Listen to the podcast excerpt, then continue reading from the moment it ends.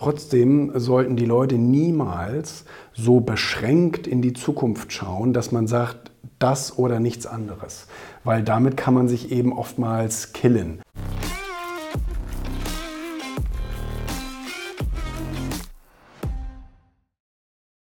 Ja, egal wie sehr du planst, es wird wahrscheinlich eh anders. Und ähm, ich meine, es ist wichtig zu planen und äh, da bei dem Prozess entsteht auch viel und so weiter.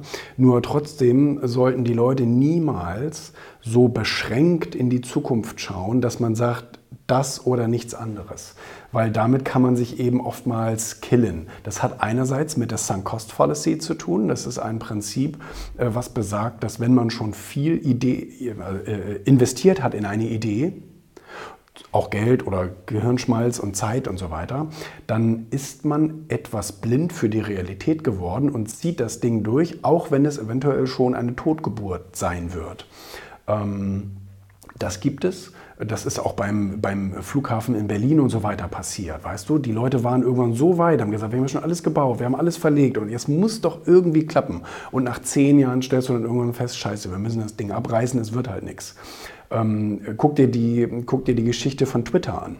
Twitter äh, hieß ursprünglich Odeo oder das heißt der, das Vorgängerunternehmen hieß Odeo und die Gründer haben gesagt, wir machen eine Podcasting-Plattform und das wird ein richtig großes Ding und das wird mega geil. Wir müssen aber ganz von vorne anfangen.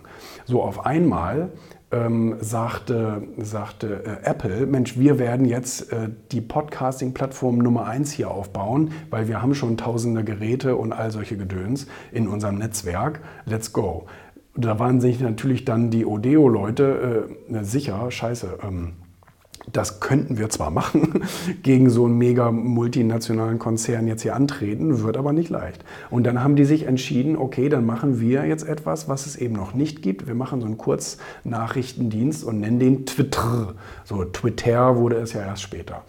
Und ähm, so, das heißt, äh, die haben geplant, die haben gemacht, die haben getan, die waren aber intelligent genug äh, zu sagen, ähm, scheiße, machen wir doch lieber etwas im Blue Ocean als im Red Ocean. Also nicht da, wo wir tausende Konkurrenten haben, sondern machen wir doch da etwas, wo eine Nische ist, wo noch keiner drauf gekommen ist.